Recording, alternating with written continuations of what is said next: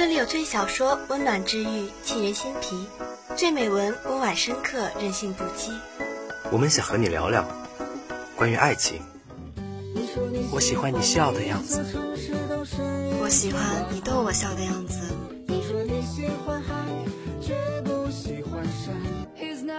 关于梦想，少年的梦想是风的梦想，青春的思念是长长的思念，生活的梦想就是为了梦想的生活。关于成长，我要做一个不动声色的大人了，不准情绪化，不准偷偷想念，不准回头看。关于旅行。趁阳光正好，趁微风不燥，生活不止眼前，还有诗与远方。关于初心，关于未来，关于真理。你的心在哪里？心在哪里？心之清泉就陪你在哪里。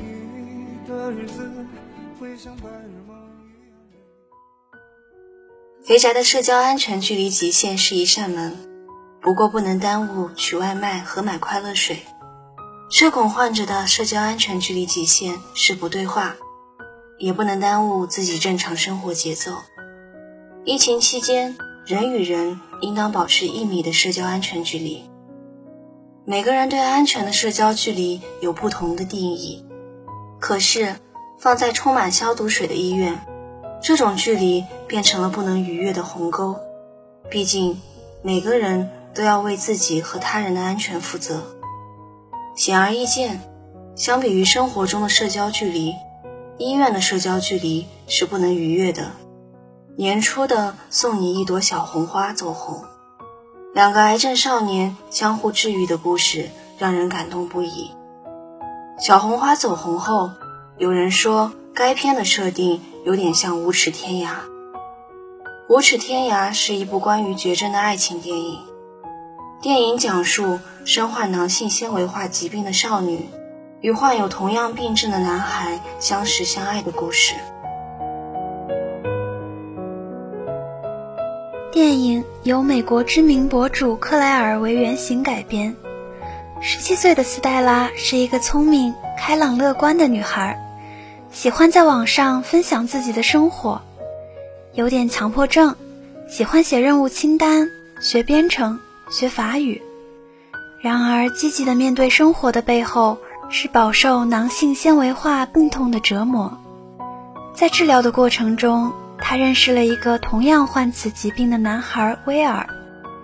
喜欢画画的威尔像是被困在绝境的艺术家，喜欢自由，不受任何规则约束。威尔所感染的病菌更具传染性，正在参加临床药物实验。为此，他很讨厌服药，只想在这最后有限的时间里随性的过着自己的生活。两个个性截然不同的人，本不会彼此接近，但是他们却偏偏被对方所吸引。他们一起治疗，每天从早上醒来到晚上睡觉，都会用视频聊天。对于普通人来说，相爱、见面。拥抱、亲吻，是多么轻而易举的事。但是对斯黛拉与威尔来说，他们的爱就像是死亡的催化剂。由于囊性纤维化患者之间更容易交叉感染，所以每个患者之间都必须保持六英尺的安全距离。为了防止互相感染，两人不得不与对方保持距离。一场近在咫尺却无法靠近的初恋，在生死边缘照亮了他们的生命。他们的爱不被护士赞许。面对六英尺原则，斯黛拉做出了极为大胆的举动。他拿着五英尺长的台球杆，问他：“只有五英尺，敢不敢？”第二天，威尔如约而至。他们精心打扮，握着球杆的两端。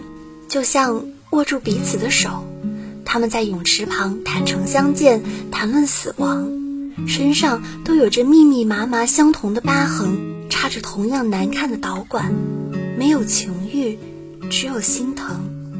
即便无法触摸，但是只是缩短了那一英尺，就已心满意足。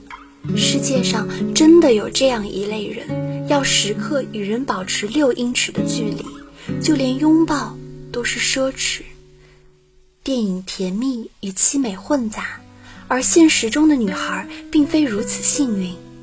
故事原型克莱尔，同时也是电影的制作顾问，为影片提供了许多疾病相关知识，而他本人却没能等到影片上映。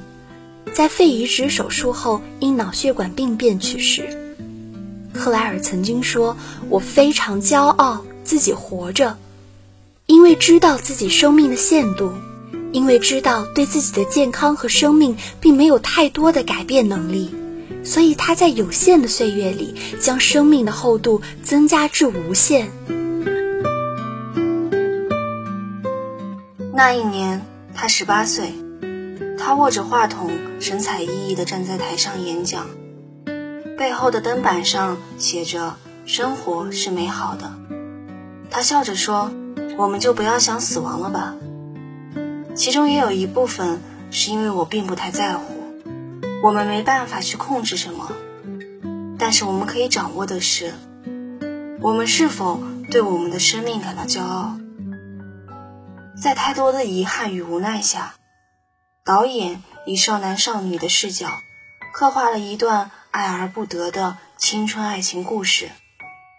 在这场青春里，父母被弱化到最大限度，友情、爱情、成长是最闪闪发光的存在。他们与普通人不一样，却又和普通人没有任何区别。或许正是因为他们年少。经历的太少，失去的太多，又爱的太难，才更能让我们懂得如何珍惜岁月，珍爱眼前人。他们做不到，所以含泪告诉你，要勇敢去做。陌生人之间的距离很好把握，要是和你爱的人也要保持这样的距离呢？五指天涯正是讲述了这样的故事。男女主这对患有囊性纤维化的病友兼情侣之间，必须保持至少六英尺的距离，以防止交叉感染。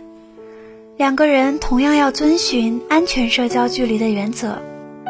影片中，斯黛拉与威尔在医院初次见面后，因理念相差很大，萌发了青春期的心动，却止步于对生命随时可能戛然而止的恐惧。斯黛拉的生活极度规律，界限清晰，自控能力也很强。遇见了魅力无穷的病友威尔之后，似乎想要换一种与病魔的抗争形式。爱的种子此时开始慢慢的发芽。社交网络上悄悄的关注，让威尔难以抑制上扬的嘴角。这种带着青春气息的暗恋，也必然能勾起不少观众的青春记忆。斯黛拉用甜品拌药丸，这是很多人年幼时候想要尝试的办法。把苦的药裹上糖，就不苦了。最后药还是苦了。生活的甜没能改变人生的本质。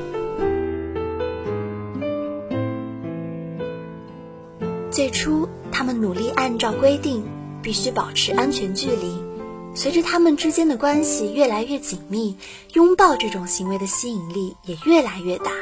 他们无数次想要冲破社交距离的束缚，为了爱，活出自己的样子。由于疫情，影片上映日期一推再推，缘分也许就在其中。疫情之下，我们戴着口罩，处处间隔一米，也帮我们更好地理解了这种距离让生活更美的理念，设身处地地了解剧中人物的艰难。疫情阴霾渐渐散去，赶紧去抱紧身边重要的人，牵着手去影院感受爱情的美好，也并肩迎接多彩的未来。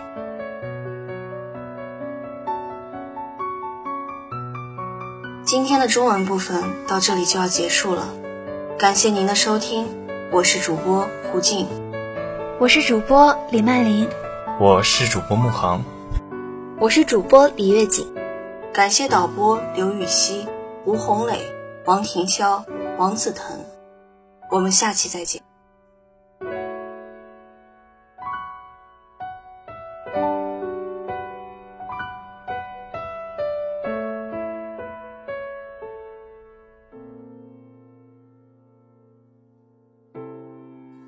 Hello, dear listeners. Welcome to Soulmate Spring. I'm Sophia. I'm your new friend Judy. In today's program, we want to share you three beautiful proses. Let's enjoy them together. Youth is not a time of life. It is a state of mind. It is not a matter of rosy cheeks, red lips, and supple knees. It is a matter of the will, a quality of the imagination a vigor of the emotions. It is the freshness of the deep springs of life. Youth means the temperamental predominance of courage over timidity, of the appetite for adventure over the love of ease. This often exists in a man of sixty more than a boy of twenty.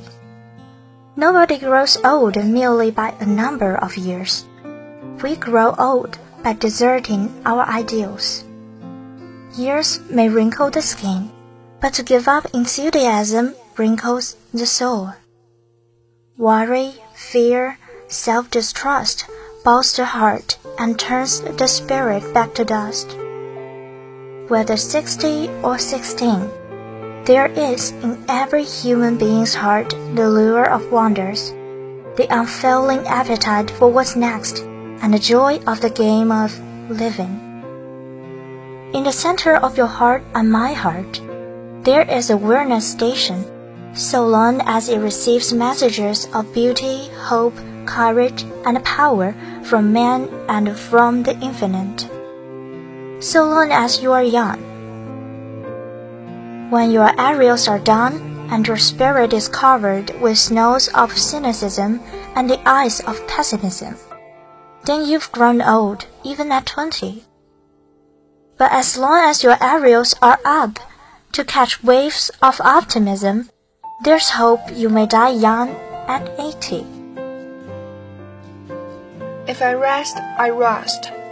The significant inscription found on an old key, if I rest, I rust, would be an excellent motto for those who are afflicted with the slightest bit of idleness.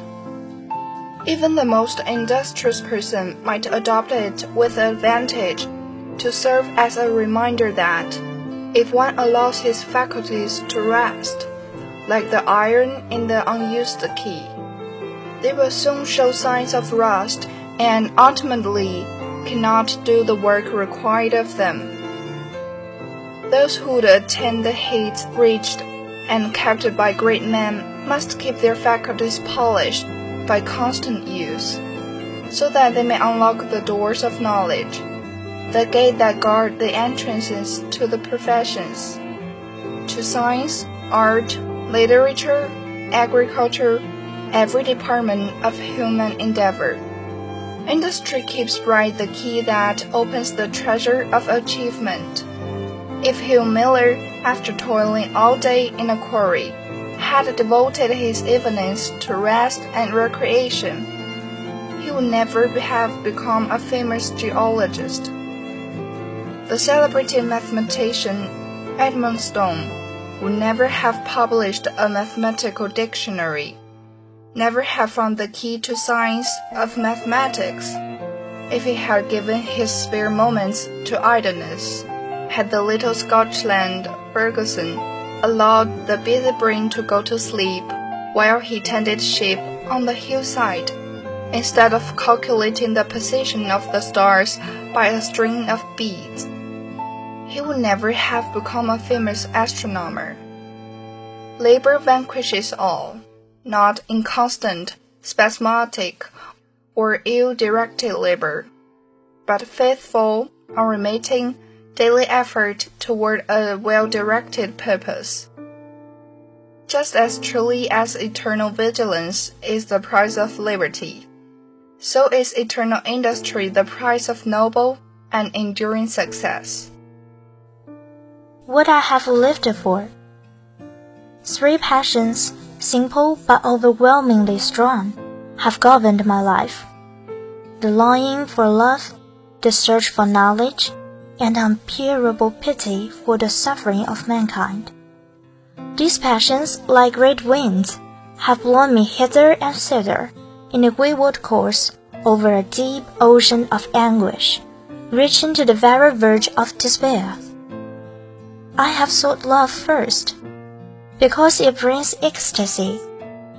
Ecstasy so great that I would often have sacrificed all the rest of my life for a few hours for this joy. I have sought it next, because it relieves loneliness that terrible loneliness in which one's shivering consciousness looks over the rim of the world into the cold, unfathomable, lifeless abyss. I have sought it last.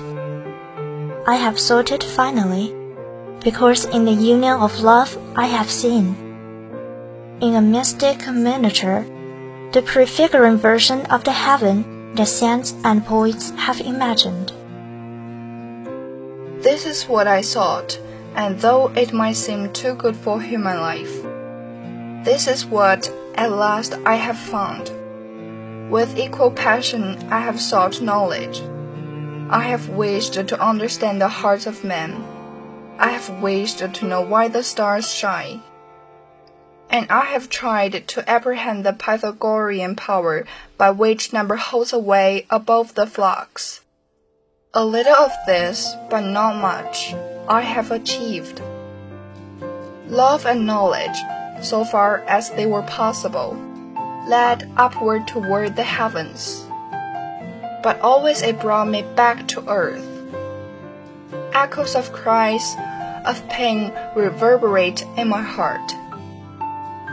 Children in famine, victims tortured by oppressors helpless old people a hated burden to their songs. And the whole world of loneliness, poverty, and pain make a mockery of what human life should be. I long to alleviate the evil, but I cannot, and I too suffer. This has been my life. I found it worth living, and would gladly live it again if the chance were offered me. That's all for today's program. I am Sophia. I'm Judy. Hope to see you next time. Goodbye.